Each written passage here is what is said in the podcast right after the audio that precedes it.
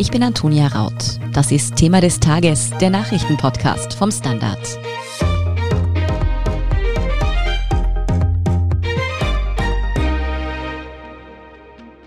Heinz-Christian Strache hat einfach nicht so recht Glück mit Urlauben, könnte man das Gefühl bekommen. Vor ungefähr zwei Wochen erst ist die Yacht, auf der er vor der kroatischen Küste geurlaubt hat, abgebrannt.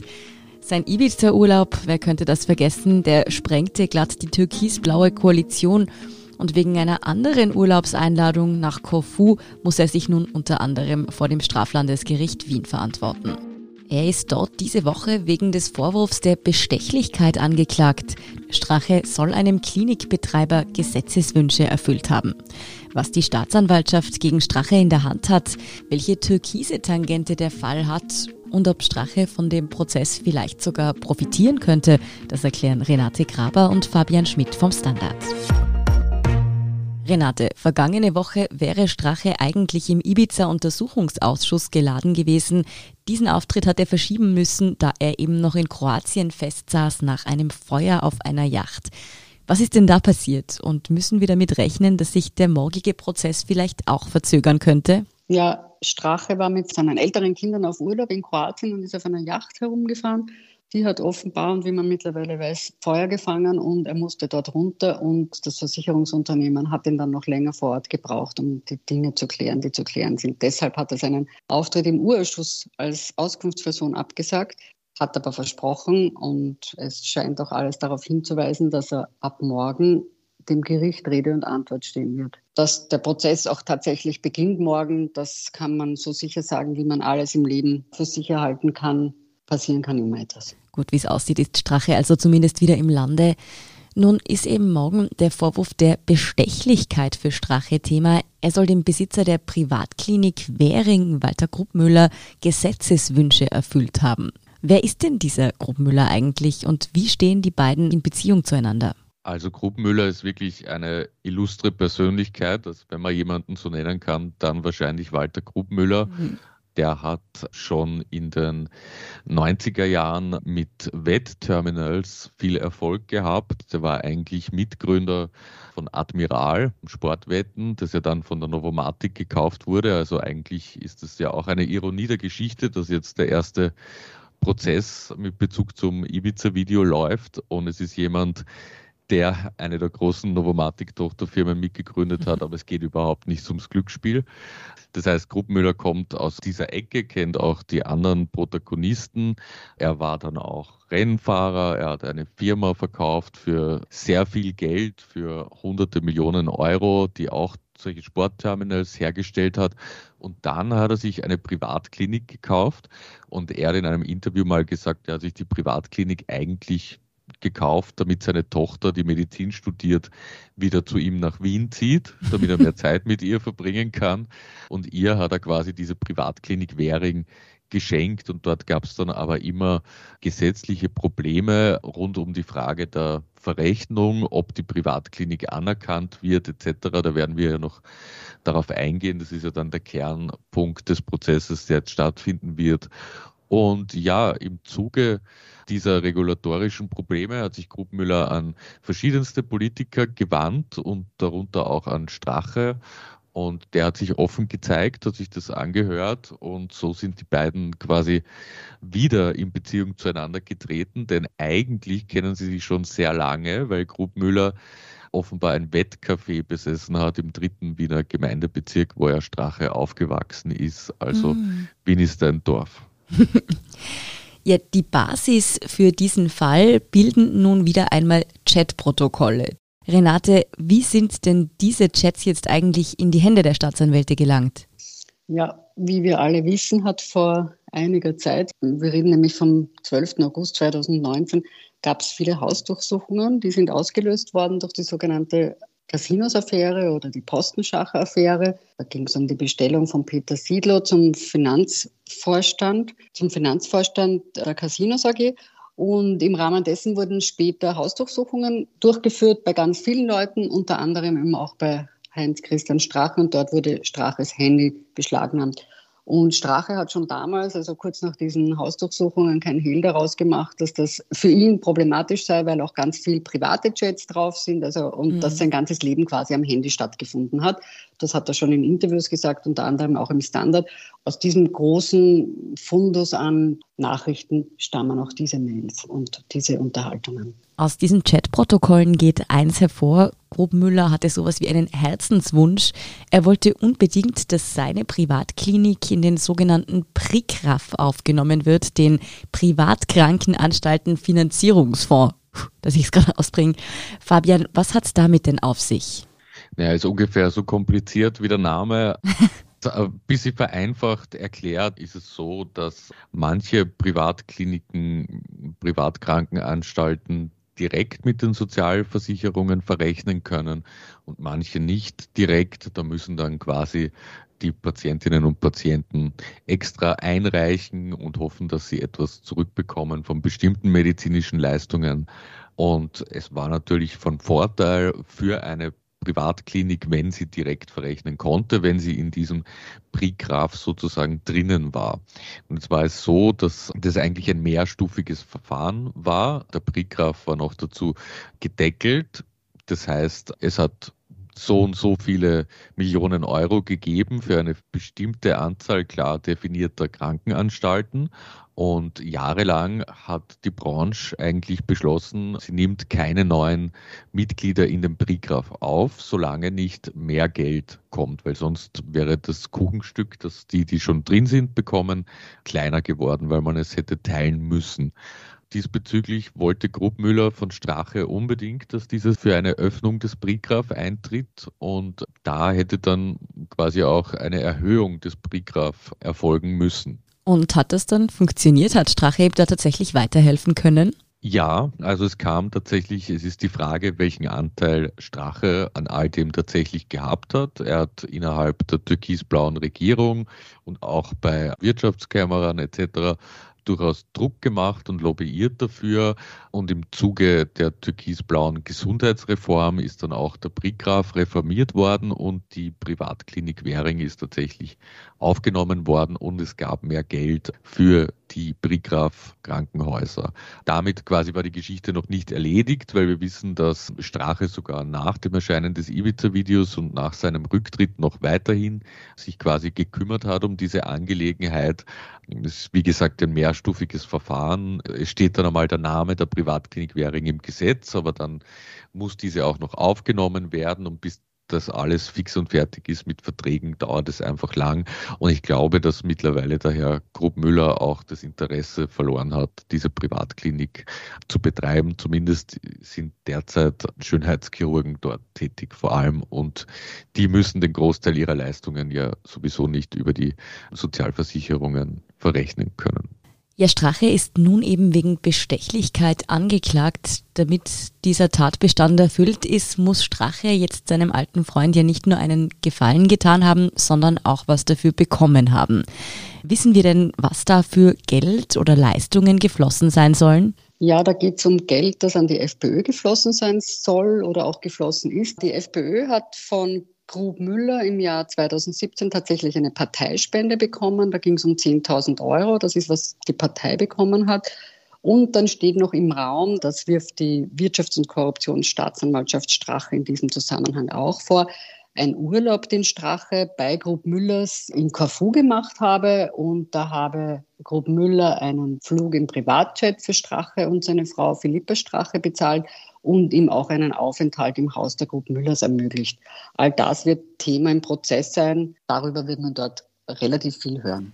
Bleiben wir vielleicht erst noch bei der Parteispende. Die soll ja im Jahr 2017 geflossen sein in den FPÖ-Wahlkampf. Fabian, die FPÖ war zu dieser Zeit Oppositionspartei und Strache in dem Sinn kein Mandatsträger. Ist denn das dann überhaupt Korruption? Also die Korruption quasi in die Zukunft gerichtet, wenn jemand kein Mandatsträger ist. Das ist ja genau der Knackpunkt beim Ibiza-Video, ähm, wo Strache ja auch nur quasi FPÖ-Parteichef war. Die ist bislang gesetzlich nicht strafbar gewesen. Also die WKSDA hat da auch in ihrer Beurteilung des Ibiza-Videos von einer Gesetzeslücke einer möglichen gesprochen und das soll auch repariert werden. Das ist auch eine Forderung des Antikorruptionsvolksbegehrens, dass eben schon die in die Zukunft gerichtete Bestechung von Leuten, die wahrscheinlich Amtsträger werden, dass die strafbar wird. Es gab aber zu der Zeit auch Anträge im Parlament der FPÖ, die diese eingebracht hat zur Causa. Nur ist es gleichzeitig so, dass natürlich ein Antrag einer Oppositionspartei relativ wirkungslos ist. Und da ist die Frage, ob man das überhaupt ein wirkliches Amtsgeschäft nennen kann. Also das wird auch im Prozess sicher eine wichtige Rolle spielen. Klingt nach einem brisanten Punkt, den es da noch zu klären gilt. Noch einmal zurück zu diesem Urlaub auf Korfu mit Privatjet. Renate, wissen wir denn, ob der wirklich so stattgefunden hat? Ja, das ist eine schwierige Frage. Offenbar hat er stattgefunden. Jedenfalls hat Rob Müller, der ja auch im Ibiza-Untersuchungsausschuss des Parlaments ausgesagt hat, dort gemeint, es habe ein Urlaub stattgefunden, aber der habe schon 2016 stattgefunden. Er sprach dann noch von einem kaputten Flieger, da ging es dann aber ums Jahr 2018 und da ist man nicht so sicher, ob das nicht ein Flug gewesen ist, den Strache nach Ibiza gemacht hat und für den aber auf jeden Fall Lauder Moschen dann verwendet habe. So hat Grubmüller das ausgesagt. Das heißt, wir wissen es nicht genau, wann dieser Flug und dieser Urlaub stattgefunden hat. Auch das wird ein Thema im Prozess sein. Guten Tag, mein Name ist Oskar Bonner. Wenn man in stürmischen Zeiten ein wenig ins Wanken gerät, den eigenen Weg aus den Augen und die Orientierung verliert, dann ist es sehr hilfreich, wenn man etwas hat, woran man sich anhalten kann. Der Standard, der Haltung gewidmet. Jetzt gratis testen auf Abo der Standard AT. Dieser Prozess ist nun auf jeden Fall mal für vier Tage angesetzt. Fabian, welche Zeugenbefragungen versprechen denn besonders spannend zu werden? Ja, also das ist mit Sicherheit die ehemalige Gesundheitsministerin Beate Hattinger-Klein, die quasi am prominentesten ist als ehemalige Ministerin. Außerdem sind aus den Reihen der FPÖ alle, die mit diesem Thema quasi in Berührung kamen, als Zeugen geladen. Einerseits die Abgeordnete Dagmar Pelakovic, die Gesundheitssprecherin war, und auch der gesundheitspolitische Referent im FPÖ-Club ist geladen. Außerdem quasi in einer Doppelfunktion ein Manager der Premiquamed, also das ist die Tochter der Unica, die auch Privatkliniken betreibt und der war gleichzeitig auch Branchenspartenobmann, wie es bei der Wirtschaftskammer heißt, für diesen Bereich. Also das wird schon sehr spannend auch und darüber werden wir auch ja gleich noch reden, weil ja auch andere Ermittlungen noch am Laufen sind gegen quasi die türkise Hälfte der türkisblauen Regierung in dieser Sache. Bleiben wir noch bei der blauen Hälfte vorerst. Angenommen, das Gericht befindet Strache und Grubmüller für schuldig. Renate, welches Strafmaß wäre denn denkbar für Sie? Ja, also Strafmaß sind sechs Monate bis fünf Jahre, also nicht zu wenig. Und ist es denkbar, dass sie wirklich verurteilt werden? Ist es wahrscheinlich? Was sagen da auch Expertinnen und Experten dazu? Also das sind schwierige Fragen. Ich selber beziehe mich in dem Punkt immer auf die Unschuldsvermutung, die man doch sehr ernst nehmen sollte. Mhm. Und es ist einfach ein sehr offenes Feld. Das ist jetzt das Verfahren, das dort abgeführt wird. Da werden Beweise abgewogen. Da wird dann eine unabhängige Richterin sagen, zu welchem Schluss und Urteil sie gekommen ist. Also ich selber mag mich da nicht festlegen. Ist es denn eigentlich das einzige Verfahren, das Strache jetzt im Moment beschäftigt oder kommen auf ihn so oder so noch deutlich mehr Gerichtstermine zu? Also es ist keineswegs das einzige Verfahren. Also es ist natürlich noch das große Casinos-Verfahren, wo er ja auch mitgemischt haben soll, rund um die schon erwähnte Bestellung von Peter Sidlow zum Finanzvorstand der Kasak. Abgesehen davon gibt es natürlich noch die sogenannte Spesenaffäre, die ja auch schon monströse Ausmaße bekommen hat mittlerweile, also die Ermittlungen. Da ist ja die Frage, inwiefern es ein System gegeben hat, das Strache falsche Spesen eingereicht hat bei der FPÖ und diese dadurch beschädigt hat, das bestreitet er auch. Da gilt auch die Unschuldsvermutung. Das heißt, bis Strache seine juristischen Probleme los ist, wird es noch eine ganze Weile dauern. Es könnte auch noch Unheil drohen rund um die Vereinsangelegenheit. Mhm. Das wurde jetzt einmal eingestellt gegen Strache. Es gibt allerdings eine Mitteilung des Gerichts, wo insinuiert wird, dass die WKSDA doch möglicherweise wieder Ermittlungen aufnehmen könnte, weil da auch Korruptionsdelikte möglich wären. Das heißt also, für Strache ist das jetzt einmal quasi der Anfang, aber noch lange nicht das Ende der juristischen Probleme. Dann schauen wir noch einmal zum türkisen Strang dieses Falles. Bei der Erweiterung des PRIKRAF interessiert die WKSDA neben Strache ja eben auch noch die Rolle des damaligen türkisen Finanzministers Hartwig Löger. Wieso das? Wie ist er darin verstrickt?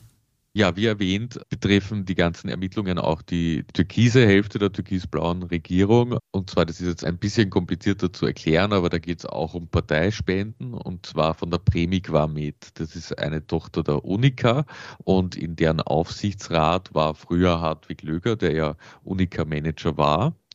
Und Hartwig Löger wurde dann bekanntlich Finanzminister. Kurz zuvor hat die Premiqua Med mal einen ersten Teilbetrag an die ÖVP gespendet und später dann noch einmal einen weiteren, nämlich auch kurz bevor quasi die türkisblaue Gesundheitsreform im Ministerrat beschlossen wurde.